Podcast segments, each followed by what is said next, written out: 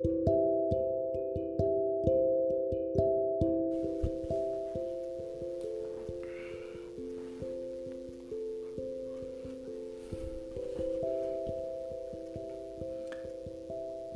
amigos, ¿qué tal? Eh, muy buenas noches. Eh, nuevamente nos encontramos aquí desde el consultorio. Eh, como ya saben, cada lunes nos encontramos aquí en Facebook Live desde la fanpage de Sergio Rodríguez Bonilla, dos puntos psicoanálisis. Y bueno, hicimos la, encomienda, hicimos prácticamente nuestra eh, labor de que todos los lunes vamos a estar realizando pues sí nuestro en vivo a esto de las 9 de la noche hora de la Ciudad de México. Sí, aunque sí, un, servidor, eh, yo radico aquí en Tepic Nayarit, eh, vamos a, a, manejarnos con el horario del centro para que todos nos podamos adecuar de la manera más óptima, ¿no? Y bueno, este, muchas gracias a las personas que nos pueden ver desde otros países. La verdad, se los agradezco mucho. Eh, me estuvieron mandando eh, inbox de personas de, Panamá, de, Perú, de, Colombia y pues obviamente de, aquí de México, ¿no? Eh, muchísimas gracias a todos y pues bueno, vamos a comenzar con el tema del día de hoy. que lo prometido el deuda, ¿no? El tema del día de hoy es por qué hay algunas personas que eh, juzgan a su pareja por su pasado. Eh, este eh, fue un tema que yo toqué, digamos, la semana pasada en Canal 8, todos los miércoles. bueno, de hecho, el día de hoy, los días lunes, siempre va a ser el tema eh, anterior en Canal 8 para quienes puedan verlo. Ok, un saludo hasta Puebla a la psicóloga Gaby Sánchez Rod, me imagino que de Rodríguez. Eh, un, saludo hasta allá, un, gusto. Y bueno, empezamos con, el tema del día de hoy. ¿Por qué hay personas que juzgan a la pareja por su pasado? No sé si a usted le haya sucedido en alguna ocasión que tuvo una pareja, y que esa pareja estuvo un poquito de insistente en conocer todos sus antecedentes y esta pareja pues iba en aumento en querer saber, es más, hasta llegó a investigar eh, con sus conocidos, con su familia, con quienes se pudiera, pues cómo era usted en el pasado, ¿no? De hecho, usted lo agregó o la agregó a esa persona en Facebook y esa persona se dio a la tarea de revisar todo su muro hasta el inicio de los tiempos, ¿no? Ahora si usted tenga unos 5, 10, 13 años o desde que inició Facebook, usted con su, con su cuenta y pues esta persona se dio a, la tarea de, de investigar absolutamente todo, ¿no? Quería saber todo sobre usted y bueno, después esta persona utilizó esa información para utilizarla en su contra, ¿no? Para juzgarla, para juzgarlo, para decir todo lo que hizo y lo que no hizo y para echárselo en cara. No sé si le haya pasado, si haya tenido una pareja así, pero el día de hoy vamos a hablar de, este tipo de situaciones. ¿Por, qué las personas hacen eso? ¿Por qué juzgamos a, nuestra pareja por su pasado, por lo que vivió antes de, este, de, haberlo conocido, de haberla conocido?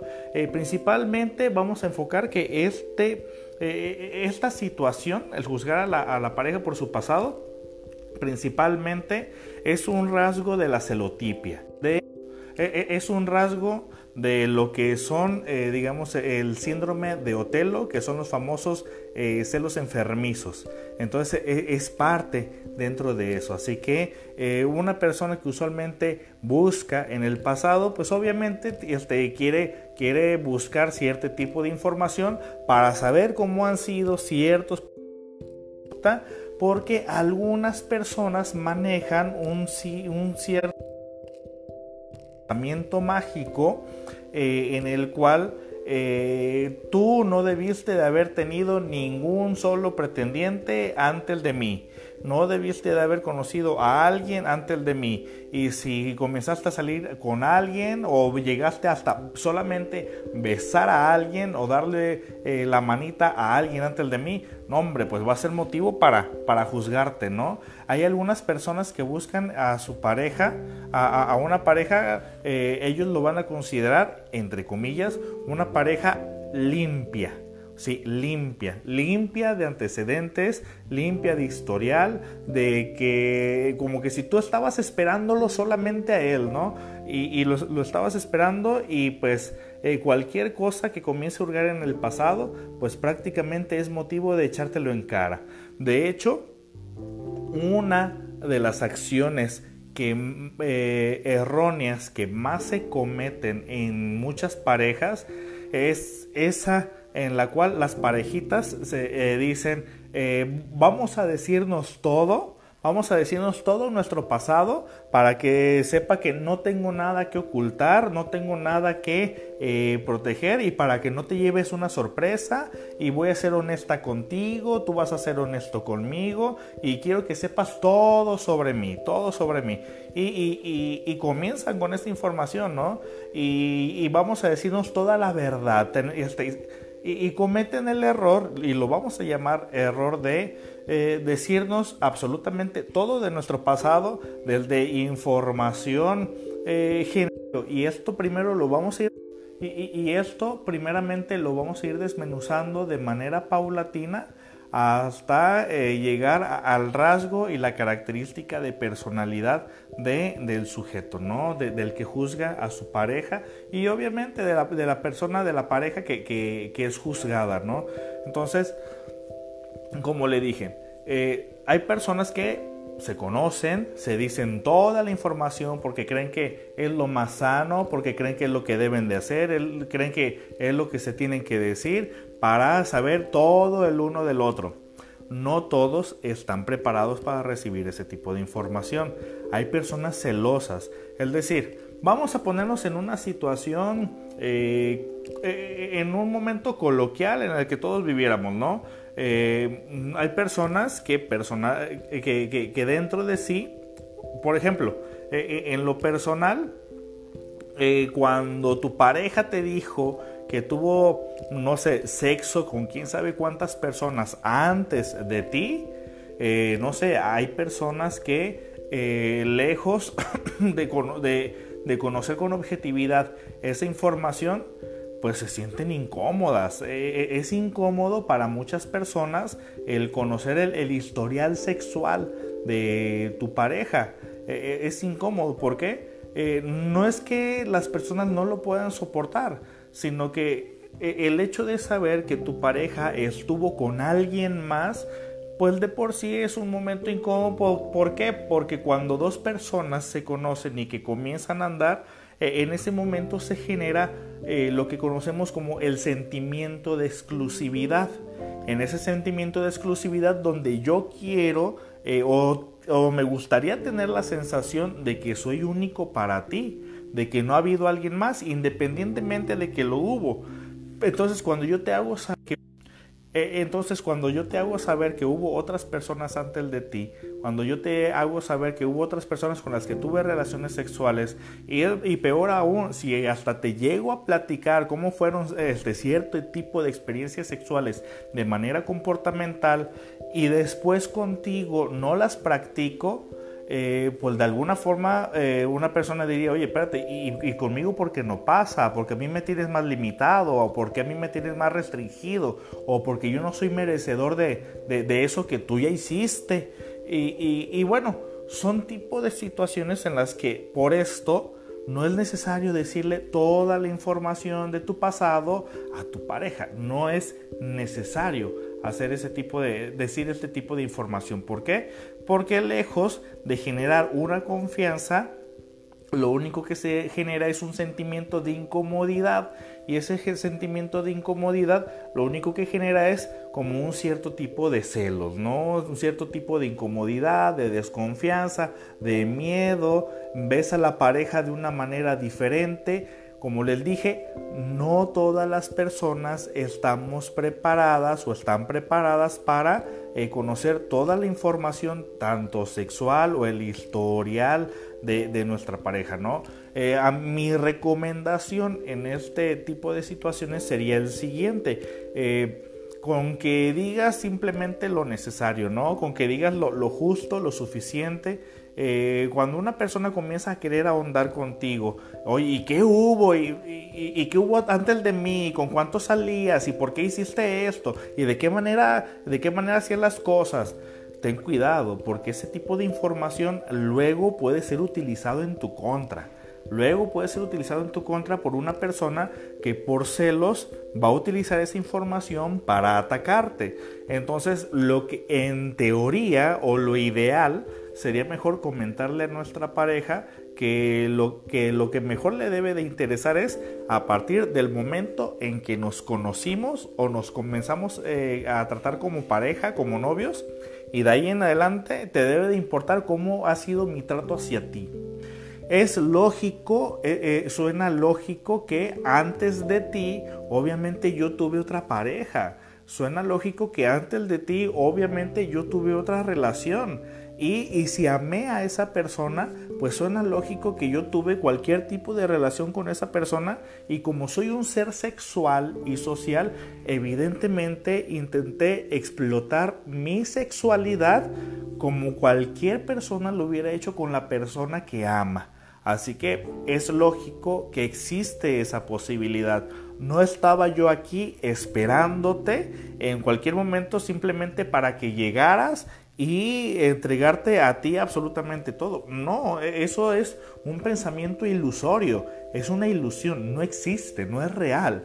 Entonces, una vez que se dice toda esta información y cuando la pareja te comienza a atacar con eso, bueno, la pareja usualmente, el que comienza a atacar, el agresor, eh, pues no hace otra cosa con este tipo de comportamiento, manifestarse de una manera celosa. ¿Qué es lo que sucedió aquí? Que el sujeto va a hacer comparaciones.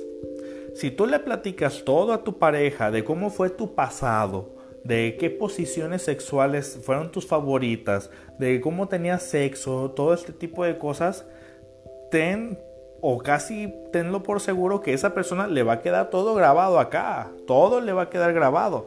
Entonces existe una posibilidad que cuando le llegue un arranque de celos, llegue un punto en que esa información que tú le diste te va a atacar con eso. Y algunos ejemplos muy clásicos de los que yo me he percatado es, no hombre, y seguro que con... Lo, voy a decir tal cual, ¿eh? lo voy a decir las palabras que usualmente muchas personas han utilizado. Vamos a tratar de, no disfrazarle mucho. No hombre, y seguro con aquel cabrón te puso de tal manera, seguro con aquel cabrón te puso de tal forma y le abrías las patas y lo hiciste así y te dio por tal lado. O sea, es un reclamo, ¿no? Es un, es un reclamo que viene del, del enojo. Eh, veo Corona, dice, te debe importar cómo ha sido mi trato hacia ti. Qué buena sesión. Ok. Entonces les menciono de, esta parte, ¿no? Donde eh, damos por, enterado que eh, algunas personas consideran que, que quisieran recibir una pareja limpia. Pero ¿qué significa limpia? Como que si no tuviera un historial. O sea, nadie está esperando a nadie. No sabemos con quién nos vamos a topar en un futuro. No sabemos qué tipo de relación vamos a tener después. No sabemos qué cosas van, van a suceder.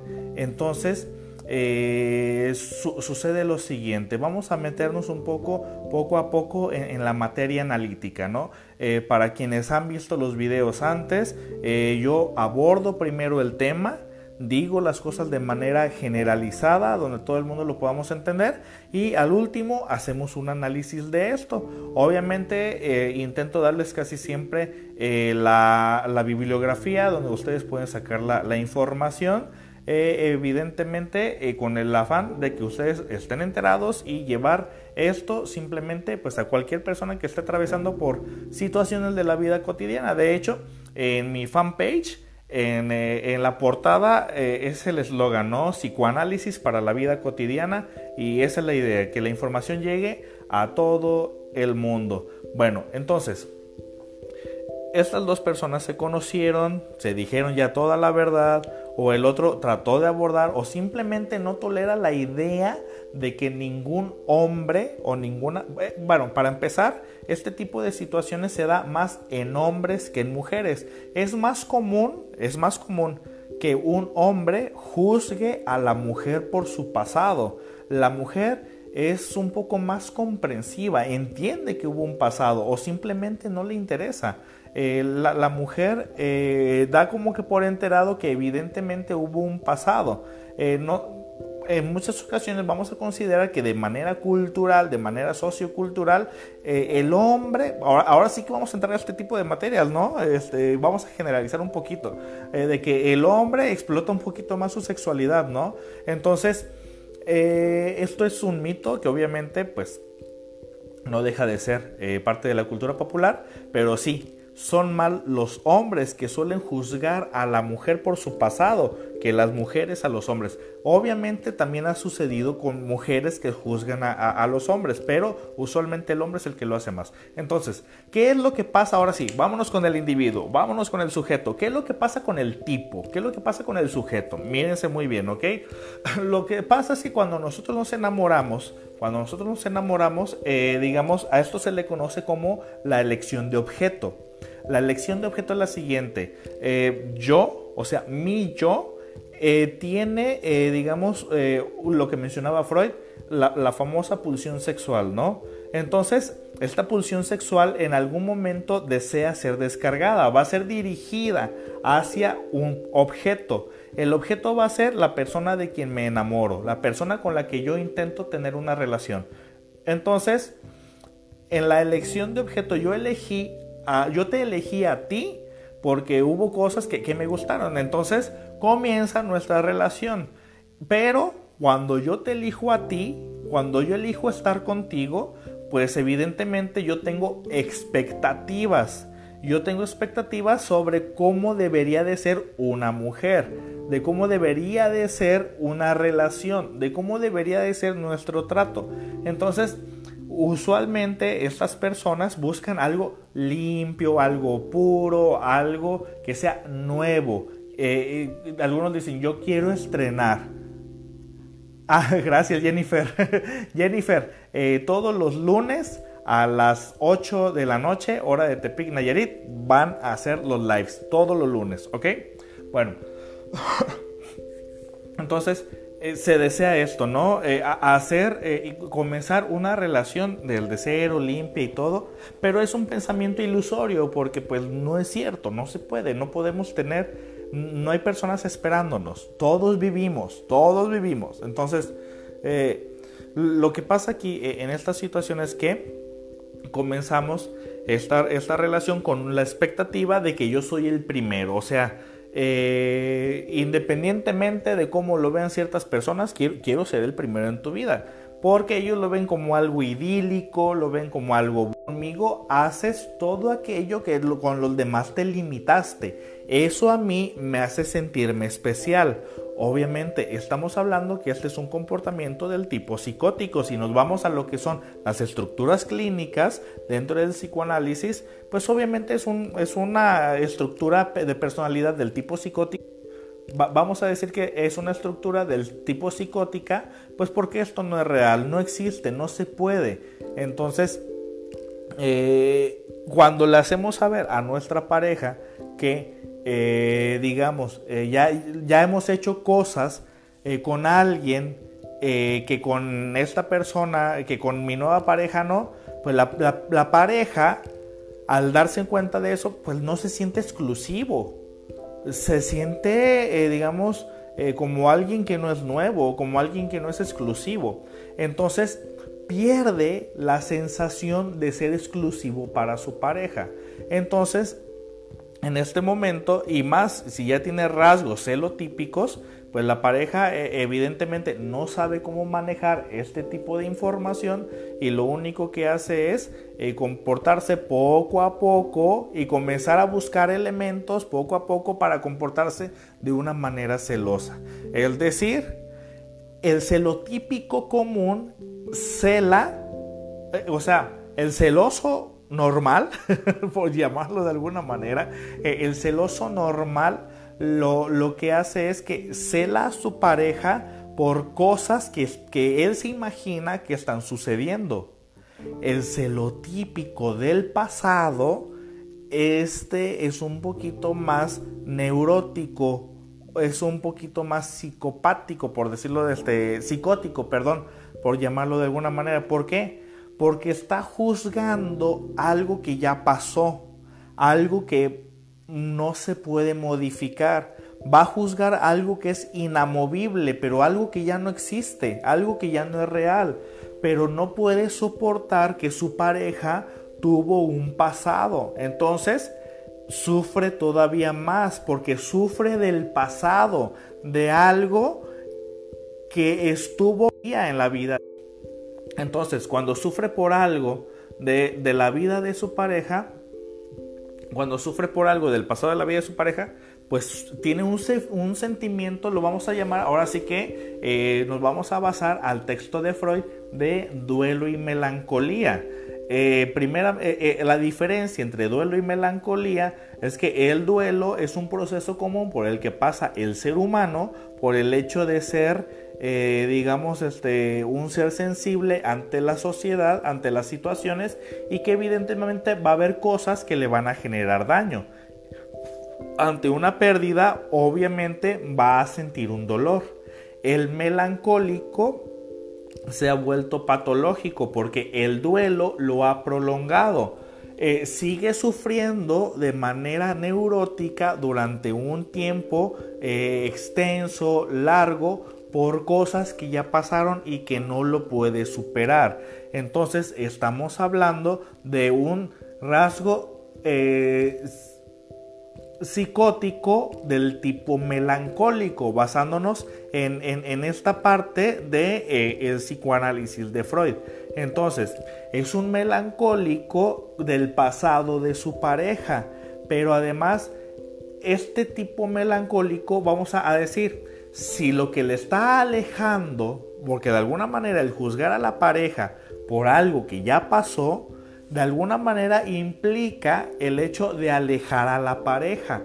O sea, cuando yo juzgo a mi pareja por algo, cuando yo peleo con mi pareja, es decir, todo tipo, eh, veo corona, de repente, no, es, es mi wifi, ¿eh? de, repente, eh, ya, ya lo reporté, eh, de repente a veces como que falla, pero se mantiene. Así que es mi wifi, no, no es el wifi de ustedes, es el mío que de repente eh, falla un poquito. Ok, e, el melancólico, el celoso melancólico, sufre por un pasado de su pareja que ya no existe. Entonces, todas las personas, todos aquellos que tenemos una pareja, en el momento de discutir con nuestra pareja y que no le damos solución a la discusión, es en, ese, momento es una forma de distanciarnos. Cuando celamos a la pareja, nos distanciamos. Cuando le somos infieles a nuestra pareja, nos distanciamos. Cuando, digamos, oculto información, cuando dejo de comunicarme con mi pareja, nos distanciamos. Entonces, cuando juzgo a mi pareja por algo que ya pasó y lo voy a estar haciendo de manera frecuente, estoy distanciando a mi pareja. Entonces, el, el, celoso melancólico que sufre por el pasado de su pareja, de alguna forma le está diciendo, te amo, pero ya no quiero que estés aquí. Te amo, pero quiero alejar a tu pasado de mí te amo, pero para mí no es suficiente eh, lo, que er, lo que es tu pasado. Entonces, te amo, pero tu pasado no sirve conmigo, no encaja conmigo. Entonces, lo que hago con esto es sufrir por algo que es eh, inamovible, no es modificable. Entonces, ¿por qué se obsesiona? Porque ya es un comportamiento obsesivo. Desarrolla un tipo de TOC un tipo de TOC sobre el pasado de la pareja y lo pretende eliminar. Pretende eliminar de qué manera. Fíjese muy bien, porque intenta, fíjese, el celoso melancólico intenta eliminar el pasado de su pareja. ¿Cómo se imaginan ustedes que el melancólico intenta eliminar el pasado de la pareja. ¿Se puede eliminar el pasado de la pareja? A ver, piénsenle poquito. El pasado de la pareja no obviamente no se puede eliminar, pero el melancólico celoso intenta eliminar el pasado de su pareja de la siguiente forma. Que la pareja de alguna forma elimine comunicación con, con todas aquellas personas que de alguna manera le representan el pasado de su pareja. Es decir, con exnovios, con, es más, hasta con familiares o con personas que, que sean parte de ese pasado. Entonces, si no puedo eliminar el pasado, entonces eh, elimino personas que estuvieron en tu pasado, porque yo quiero algo nuevo, ¿no? Vamos a responder una pregunta de Araceli Mellado González. Creo que es válido pedir que la pareja deje su pasado a donde corresponde. A veces no es por celos, es por pedir respeto. Bueno, creí que era pregunta, pero no. Tienes muchísima, eh, muchísima razón, ¿sale? Entonces, cuando se le dice todo a la pareja, evidentemente como les mencioné, no todos tienen la capacidad de soportar el pasado de su pareja. ¿Por qué? Porque generan expectativas sobre la pareja de que es una persona eh, para ellos, para ellos una persona limpia, pulcra, íntegra, etc. Y lo único que hacen con eso es, digamos, obtener información que los va a psicotizar la persona no deja de ahondar en el pasado. Es por eso que algunos se van a Facebook y se van hasta atrás, hasta cuando inició, eh, digamos, el Facebook la persona y busca y busca y busca elementos que le confirmen esos celos, ¿no? Eh, para seguir peleando. Entonces, eh, juzgo a mi pareja por algo que ya no existe. Entonces, les he estado mencionando hasta este momento que existen este tipo de personas, que es una característica de los celos. ¿Por qué? Porque se ha generado un sentimiento de exclusividad, pero cuando noto que ya hiciste cosas con otras personas y que conmigo no, entonces no me siento exclusivo, me siento limitado, me siento castrado, me siento que no soy merecedor de algo. Entonces yo te voy a pedir a ti otras cosas extraordinarias que no hayas hecho con absolutamente nadie. Es por eso que las demandas siempre van en aumento. Es imposible para muchas personas darle gusto a esos celosos melancólicos porque es imposible eh, o jamás es suficiente darles gusto. Siempre quieren algo nuevo, algo nuevo. Están fascinados con lo nuevo. Quieren lo nuevo, que es lo que les va a hacer sentir confianza de que son personas especiales para su pareja. De alguna forma, fíjense muy bien, no es que sean personas malas, no es que sean personas que quieran agredir, pero que hay algo que de alguna manera los empuja y los obliga a hacer de esta forma. Entonces, como buenos analistas, que somos todos los que estamos viendo esto, evidentemente pues nos vamos a ir al pasado, ¿no? ¿Por qué será tan importante para una persona ser el primero y el exclusivo y el nuevo para alguien? ¿Por, qué se imaginan que alguien exige ser alguien así? ¿Por qué se imaginan que alguien le exige a su pareja ser el nuevo? ¿Por qué se imaginan que sucede? ¿Por qué tengo este deseo, esta necesidad de yo, de yo ser lo nuevo y de que tú seas nueva para mí, de ser lo, nuevo desde el inicio? Vámonos a, ahondar un poquito en nuestro pasado. Eh, de alguna forma, eh, fíjense muy bien, esta es mi propuesta y ustedes me van a decir qué tan de acuerdo están con este tipo de situaciones, ¿no? Eh, el doctor Sigmund Freud mencionaba de alguna manera que todo aquel hombre que indiscutiblemente ha sido el gran favorito de su madre, usualmente mantiene el comportamiento de un conquistador. Entonces, el niño cuando nace, el niño cuando nace, eh, ya es narcisista, según la teoría analítica. Cuando nace ya es narcisista por sí eh, el niño.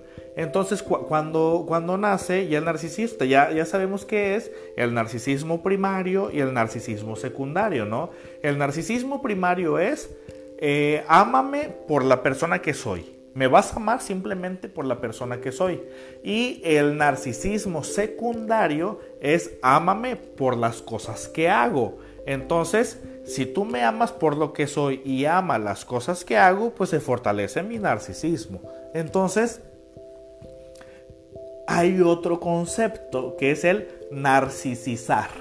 O sea, una, una niña, digo, un niño, una niña, cuando de recién nace, cuando de recién nace, lo que sucede aquí es que tiene la madre, tiene, tiene a su bebé y lo que hace es, ay, mi niño tan chulo, tan hermoso, tan precioso, tan bello, etcétera.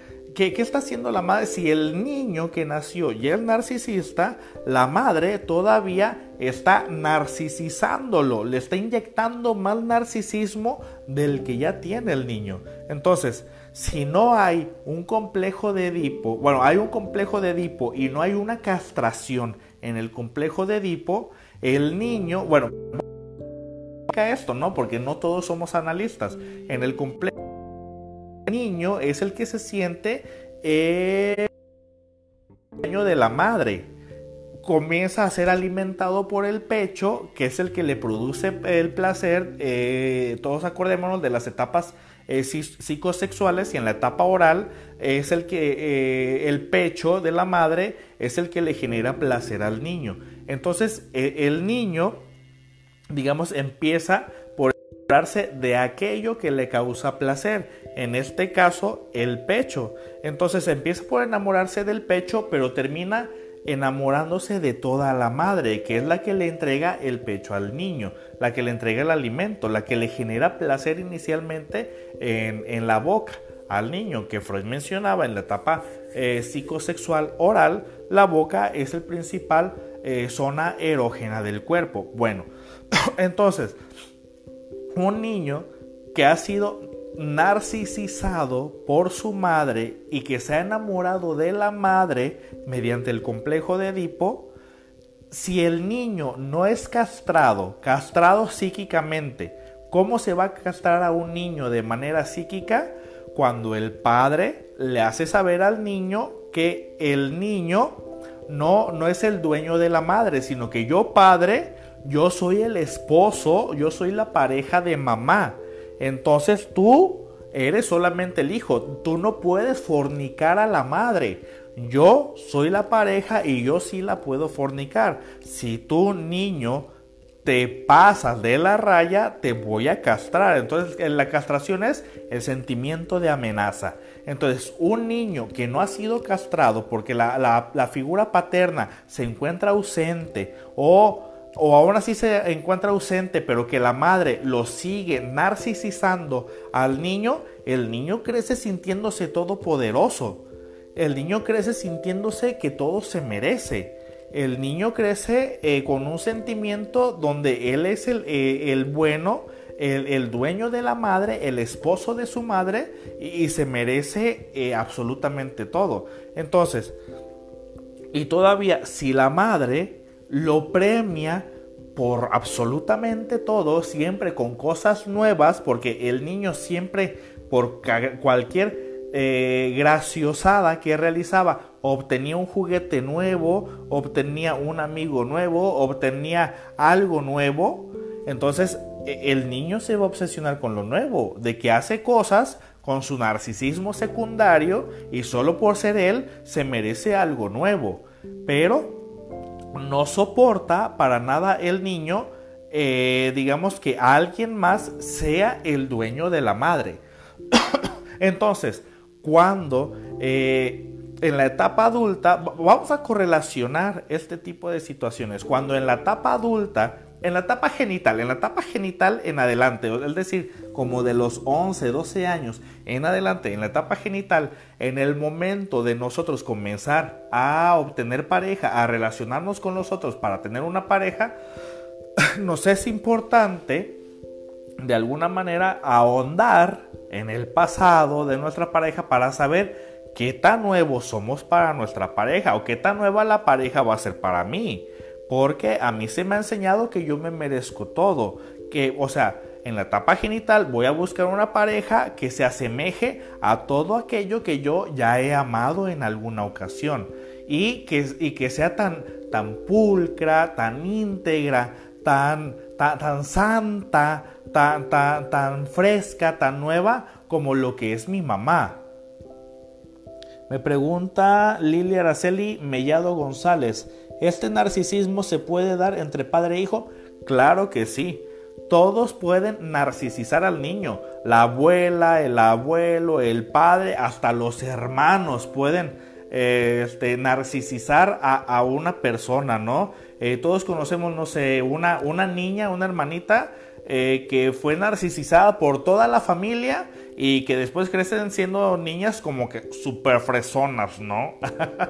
que hablan así como que tienen una, una papa en la boca, ¿no? O sea, todo el mundo puede narcisizar a, alguien. Y si se hace todavía en la etapa de la infancia, pues obviamente eh, le estamos inculcando desde ahí eh, el aprendizaje, pues de que eh, su narcisismo es importante para el mundo. Entonces, volviendo al tema, como el niño aprendió a que es el gran favorito de la madre, y que siempre obtenía algo nuevo y que todo se merecía y que todo le compraban y que todo lo obtenía, le han hecho saber que por su puro narcisismo, que por, su, puro narcisismo, el niño se merece siempre cosas nuevas, juguetes nuevos, lo que quiere el niño. Si a un niño nosotros lo enseñamos a que aprenda a ganarse las cosas, el niño en la etapa adulta va a saber que tiene que esforzarse para obtener algo. Si el niño eh, le, enseñamos que si el niño en, el complejo de Edipo es castrado, es decir, la castración, la castración no es otra cosa más que el padre que llega a enseñarle al niño que hay límites y que los tiene que respetar. Entonces, si el niño es castrado, entonces el niño de alguna manera va a saber respetar lugares, va a saber respetar personas, va a saber respetar a los maestros, a las autoridades. Entonces, un niño que no ha sido castrado no respeta absolutamente nada, y menos si ha sido el gran favorito de su mamá. Entonces, si no eres castrado y todavía es el favorito de la madre, estamos creando, digamos, a, una persona, a un todopoderoso a un omnipotente. Entonces, esto no es sano para el niño. Nosotros estamos enfermando al niño y todavía lo narcisizamos, le damos, lo inyectamos de mal narcisismo del que ya tiene. No, hombre, pues estamos creando un Frankenstein. Estamos creando aquí nosotros a, alguien eh, que se siente poseedor del mundo. Entonces, le, hemos hecho saber al niño que es el dueño de la madre le hemos hecho saber al niño que, es el dueño de las cosas, entonces en el momento que comienza a tener una relación de pareja y si este, o sea, no estamos diciendo que todo aquel que ha pasado por esto va necesariamente a ser un celoso del pasado de su pareja. Lo que estoy intentando decir con esto es que en algunos celosos del pasado de la pareja usualmente esto que les estoy compartiendo son comportamientos en común con el niño.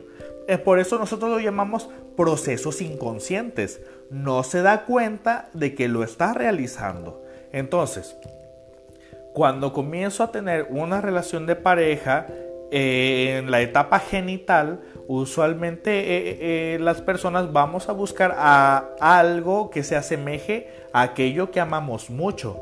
Entonces, aquello que, amamos mucho y que nos amó también a nosotros y que nos gustó bastante, o sea que mi madre que siempre me...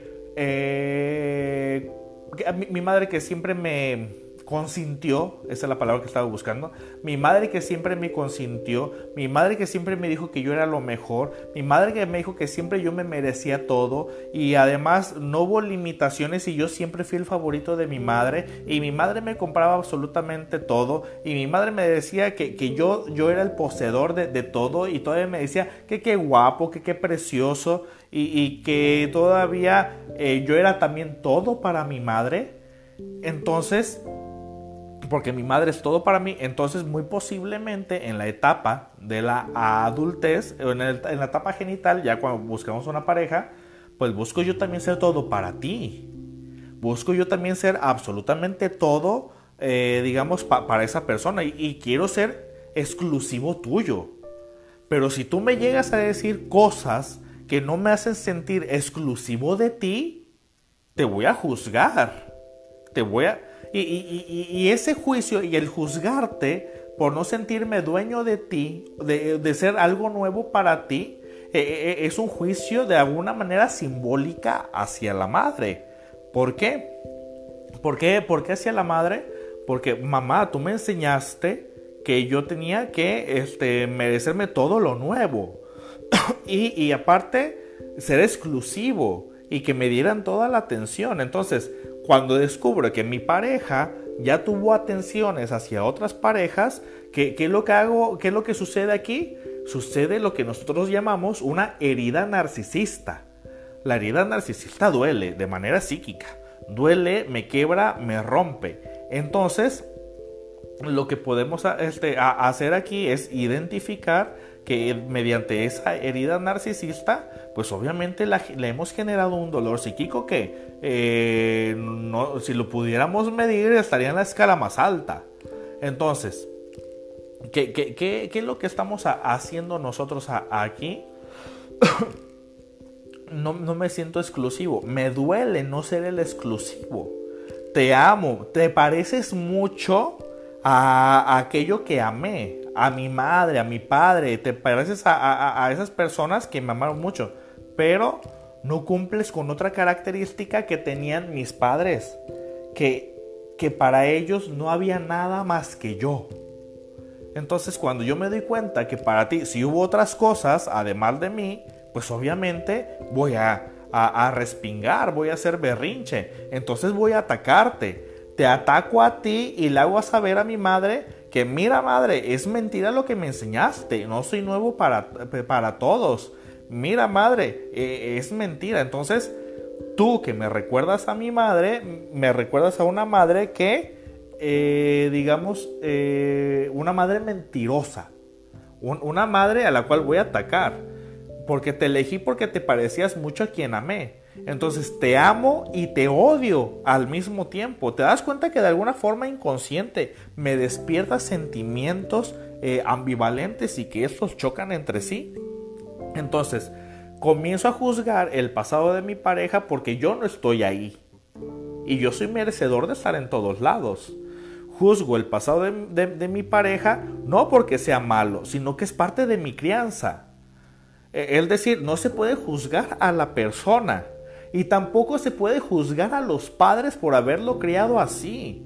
¿Por qué? Porque los padres también estamos criando a partir de procesos inconscientes. No nos damos cuenta de la manera en cómo estamos criando a los hijos. Todo es a partir de un proceso inconsciente. Pero para esto nos sirve el psicoanálisis, para darnos cuenta nosotros de lo inconsciente y hacerlo consciente, para que la cadena no continúe, para que esto se frene. Ahora, ¿Qué es lo que pasa? En, a ver, vamos a responder a Eduardo Hernández. Dice, y si los papás están separados, por ejemplo, mi hijo tiene tres años y si quisiera evitar eso, ¿puede evitar el narcisismo por mí? Eh, Eduardo, vamos a, responder esta pregunta, ¿ok? Eh, nada más que no, me especificaste nada más con quién vive el niño con, este, con, con, quién vive. Pero lo mejor que podemos hacer es, eh, si los padres están separados, lo mejor que podemos hacer es enseñarle al niño, y esto les va a servir a todos, ¿ok? Enseñarle al niño que hay límites. El niño no se merece todo. No se merece todo. Va a haber cosas que le vas a poder dar. Va a haber cosas que no le vas a poder dar. Y el niño tiene que entender. Aunque haga berrinche lo que sea, debe de entender que no siempre se va a poder. va a haber juguetes muy caros que en ocasiones se lo vas a poder comprar. En ocasiones se lo vas a poder regalar. Pero va a haber ocasiones que por más bonito que esté, y es más, por más que el niño se lo llegue a merecer, que nosotros creemos que se lo merece, si la economía no te lo permite, pues simplemente no se pudo. Y es lo que debe entender. ¿Por qué? Porque en la vida real nosotros lo entendemos muy bien. En lo personal, a mí me gustaría tener un Lamborghini y un departamento en Cancún. Pero por más berrinche que yo haga, no significa que la vida me lo va a dar. Significa que si lo quiero, tengo que trabajar por eso. Y a veces ni trabajando muy arduamente significa que lo voy a tener. La vida real es así. Yo que quiero un departamento en Puerto Vallarta o un Porsche este, o un, un Camaro o un Mustang GT, no porque lo quiera eh, y, no porque me lo merezca, porque soy un buen hombre, eh, significa que la vida me lo va a dar. La vida me lo va a dar porque trabajo arduamente, porque las cosas tienen un costo. Entonces tengo que trabajar. Y, si mi trabajo, eh, digamos, mis ingresos no me generan a mí, digamos, el dinero suficiente para poderlo adquirir, bueno, pues ni modo, tengo que hacerme la idea de que la vida no me lo va a dar todo. Entonces el niño tiene que saber y aprender que hay límites y que no todo se le puede dar. Entonces, eh, eh, haya padres separados, eh, el niño, los padres tienen que implementar límites al niño. La madre tiene que implementar límites al niño, el padre también. Uno de los problemas más comunes de los que yo me he dado cuenta eh, en padres, eh, en hijos de, este, de, padres divorciados, es que los abuelos, cuando los hijos se quedan, los hijos se quedan con los abuelos, los abuelos eh, le restan autoridad a los hijos sobre sus hijos. Es decir, cuando el niño llora, y porque el padre lo regañó, a veces la abuela, el abuelo dice, ay, no lo regañes. La abuela lo que está haciendo es restarle autoridad al padre del niño. Entonces, obviamente, el niño, como es convenenciero, obviamente se va a ir por el lado donde le den su lugar, donde le hagan eh, creer que obviamente se merece las cosas. Por ese lado se va a ir el niño. Entonces, lo mejor que podemos hacer por los niños es implementarles límites. Nunca es tarde de estando dentro de la infancia. Hay que poner límites. Eh, muchas personas en ocasiones actúan a partir de la culpa. Ay, como no estoy con el niño todo el día, pues no, hombre, le doy mucho dinero o le, compro muchos juguetes. Lo único que haces es enseñarle al niño que gracias a tu ausencia, él se merece muchas cosas. Y no siempre es así. No, no tienes por qué pagar tu culpa con el niño. Entonces, lo que sucede en estas situaciones que eh, el niño, como se siente el dueño, amo y señor de la madre, de los padres, de las situaciones, obviamente eh, en la etapa eh, genital, en el momento de comenzar a relacionarse de manera afectiva, pues entonces evidentemente el niño, el, el, adulto, el adulto joven, el adolescente, pues no puede soportar en ocasiones pues que su pareja tenga un pasado. Ahora, ¿Qué pasa con las personas? Fíjense muy bien, ¿eh? Esto es también interesante. ¿Qué pasa con las personas? Ay, ya me dio sed, esperen.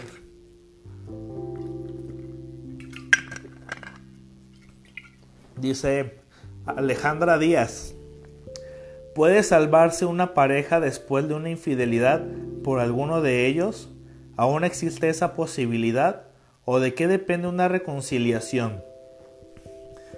Pues se me hace raro porque no estoy hablando de ese tema, ¿eh? se me hace muy raro esa pregunta porque no estoy hablando para nada de, ese tema.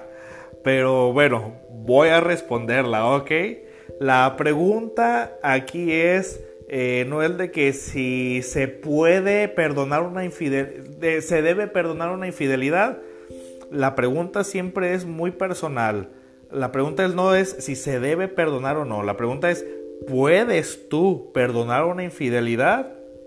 Esa es la pregunta, ¿sale? Eh, no sé por qué salió esa pregunta si no es el tema.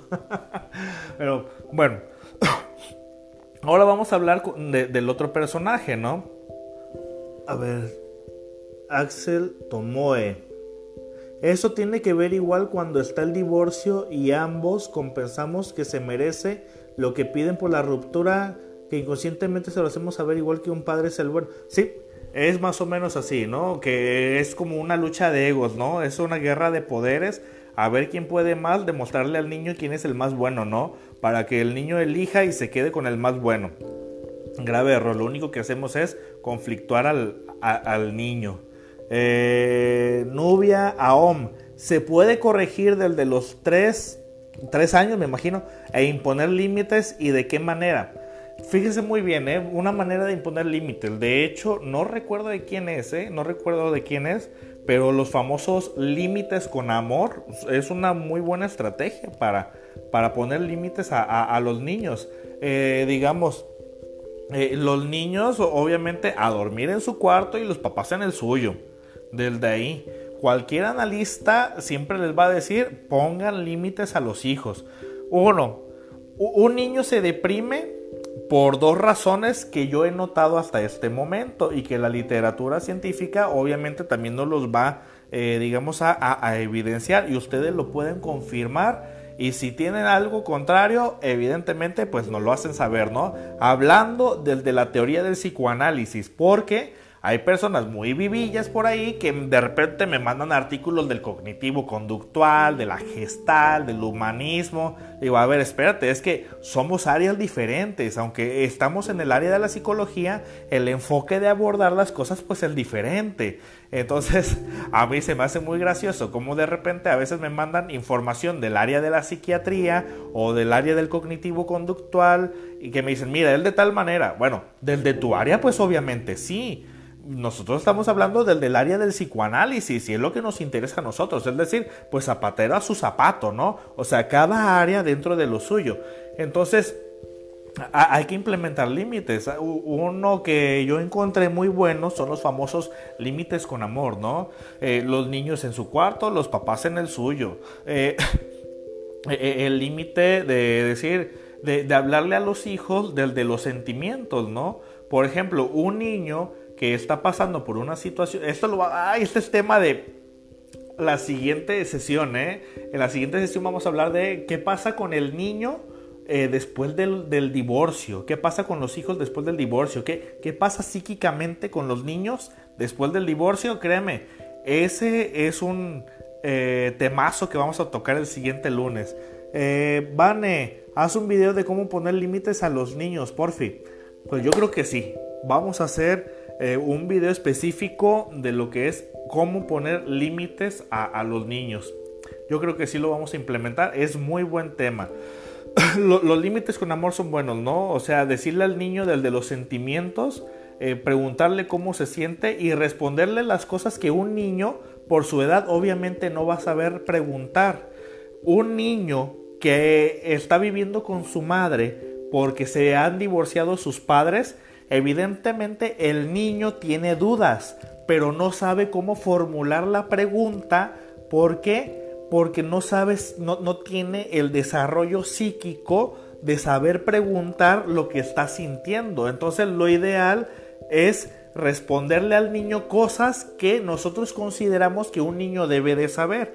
Por ejemplo, ante un divorcio, poder decirle a nuestros hijos, hijo, yo sé bien que tal vez puedes eh, sentirte triste porque no ves a tu mamá y a, tu papá juntos, pero quiero que sepas que te amamos, quiero que sepas que estamos para ti. Lo mejor que puede hacer una pareja divorciada es juntarse por el niño y explicarle las cosas de que las cosas están bien, para que el niño se calme, para que el niño esté en paz, porque el niño eh, lo que necesita es esa homeostasis, sentir esa estabilidad de que todo está bien, de que todo está en paz. quien me pregunte, pero es que el padre no se deja, es que la madre... Bueno, eso ya le corresponde a los adultos que sí razonan ver de qué manera pueden hablar con el niño y hacerle sentir que las cosas están bien. No hablar mal del otro papá, no hablar mal de la mamá, no, hacerle sentir al niño que todo está bien. Entonces, pero bueno, vamos a volver al tema. ¿Qué pasa con la persona que está aguantando los celos o que está aguantando las críticas del otro que le está juzgando por su pasado? ¿Qué pasa con ese personaje? ¿Qué pasa con, con, con esa persona? Una cosa es que te aguanto la primera escena, te aguanto la segunda, pero aguantarte una tercera, una cuarta, una quinta, aguantarte dos años, tres años así, donde tú me estás celando por cosas de mi pasado. A ver, también que hay en ese personaje. Ah, perdón, perdón, perdón. Las situaciones por las que yo he visto que un niño se deprime, perdón, muchas gracias, Karina. Las dos situaciones por las que yo he visto que comúnmente un niño se deprime y que la literatura nos lo menciona también es uno, cuando un niño se preocupa de más por las situaciones económicas de la familia. Un niño que se preocupa por el dinero no es sano, no es normal. No es sano que un niño se preocupe por las carencias económicas de la familia, de que si hay dinero o no hay dinero. Y dos, un niño que nada más no es aprobado por sus padres, tienen un alto grado de desarrollar depresión desde la infancia. Eche mucho ojo. Para que un niño crezca mentalmente sano, debe de tener cubiertas tres áreas. Uno, jugar.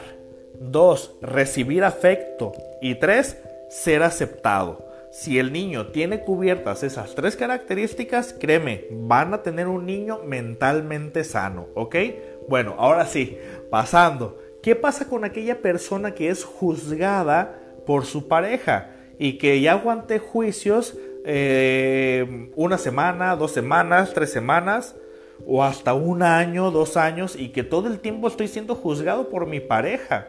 ¿Por qué? También hay un perfil de ese tipo de personas. ¿Por qué hay alguien que, qué necesidad tiene una persona de estar aguantando a alguien que le está juzgando por su pasado, por algo que es inmodificable? ¿Qué hay en esas personas? Obviamente todos nos vamos a ir al pasado. Existe cuando, cuando todos iniciamos una relación de pareja, o la gran mayoría cuando iniciamos una relación de pareja, evidentemente al inicio pues todo es un idilio de amor, todo es bonito, todo es hermoso y llega un momento en que las cosas cambian cuando ya empiezo a ser juzgado. Entonces se mantiene como un tipo de esperanza de que en algún momento las cosas van a ser como antes. En algún momento las cosas van a ser como al principio. ¿Por qué? Porque yo te conocí a ti como alguien amoroso, yo te conocí a ti como alguien que me quería, alguien que me cuidaba ya cambiaste, pero en algún momento vas a volver a ser así. O sea, se mantiene una esperanza, ¿no? Una esperanza de, de, de ser otra vez esa relación. Pero pues nada más no llega, e, esa esperanza nada más se va convirtiendo en desesperanza. Entonces, ¿qué necesidad tiene de aguantar una persona a algo así de ese tipo? Pues, pues lo vamos a llamar, pues e, el nombre se le conoce como el síndrome de Estocolmo. Síndrome de Estocolmo doméstico, ¿no? Donde aguantas cosas porque crees que te mereces. De hecho, hay personas que hasta han, llegado a arrepentirse de su pasado porque su pareja los, las estuvo juzgando tanto que llegan a arrepentirse y, y, dicen, sí es cierto, no debí de haber hecho esto, no debí de haberme metido con mi expareja, no debí de haberle dado un beso, no debí de haber volteado, no debí... Espérame, espérame, espérame te das cuenta que de alguna forma están modificando, están manipulándote para que tú te arrepientas de tu pasado. Y hay personas que desarrollan este famoso síndrome de Estocolmo doméstico, donde se ponen más este, del lado de su agresor que de sí mismos. Entonces, ¿qué, ¿qué, es lo que sucede en este tipo de situaciones? Cuando una persona, eh, algunas personas lo llaman eh, baja autoestima. Eh, nosotros lo consideramos como un pobre yo o un yo pobre, donde no está tan fortalecido ni seguro de sí mismo. Porque hay, hay personas que eh, en el primer intento de celos por su pareja le dicen, ni madres, a mí no me vas a celar, aquí cálmate, aquí calma tus aguas, aquí nadie va a estar eh, haciendo este faramaya, a mí tú no vienes a juzgarme, esto es lo que hay y punto. Pero hay personas que en el primer intento de celos de su pareja, no hombre, dan hasta, hasta la contraseña de Facebook, hasta les permiten que les revisen el WhatsApp. O sea, existe un grado de dependencia, un grado de dependencia por parte de su pareja que permito que eh, me hagas este tipo de vejaciones, que me, que me permito que me agredas de esta manera. Entonces te doy permiso a ti de que me agredas porque por haber vivido antes de conocerte. ¿Te das cuenta cómo es un tipo de pensamiento moldeable? Entonces, estamos hablando de un trastorno de personalidad por dependencia. Entonces, ambos casos obviamente tienen que atenderse. ¿Y por qué una persona es dependiente? ¿Por qué se imaginan ustedes que una persona se convierte en alguien dependiente? Usualmente un dependiente como jamás ha sido aprobado por nadie, como ha sido muy difícil ser aprobado por papá, por mamá, eh, por cualquier persona, entonces aquella persona que como ya conseguí una pareja, como ya obtengo una relación de pareja y en el momento que me hice pareja de fulanito, entonces para mí eso lo considero como la primera aceptación por fin me aceptaron. Entonces, me siento agradecido, por, ah, me siento agradecida por haber sido aceptado. Como que si el, generar una relación de pareja con esa persona es como, como que si le están haciendo un favor.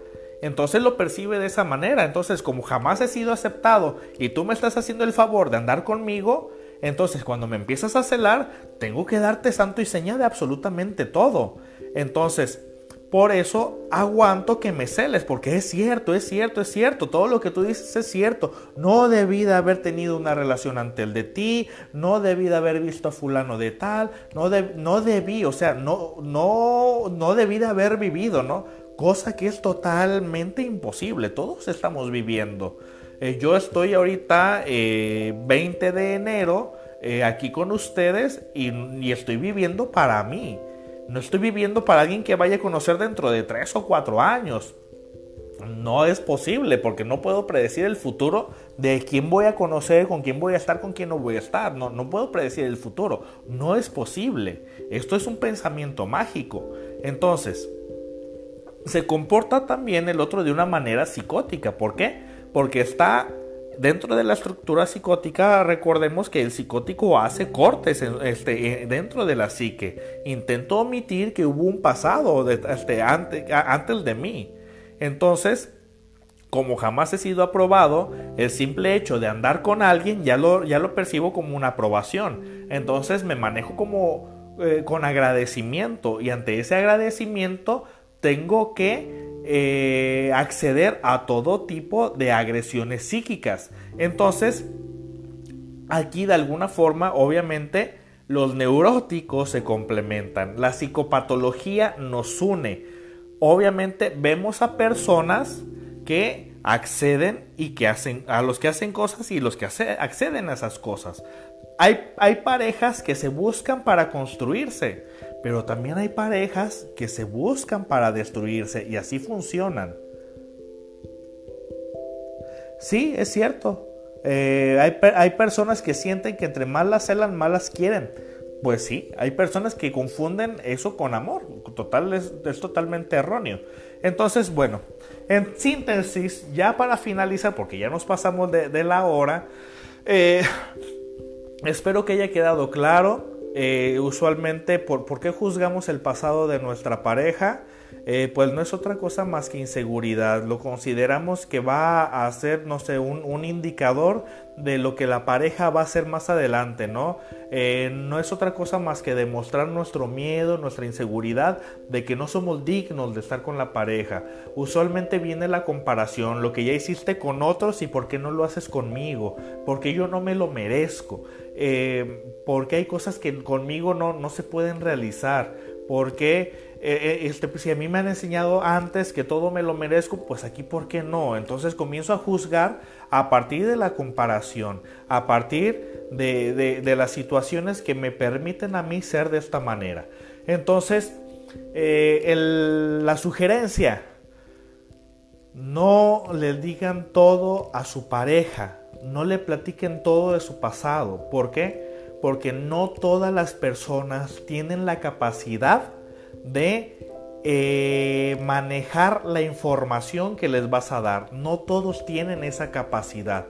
Si alguien está muy interesado en tu pasado, pregúntale, ¿para qué necesitas esa información? ¿Para qué te sirve? No más para saber. No, no necesitas saberla.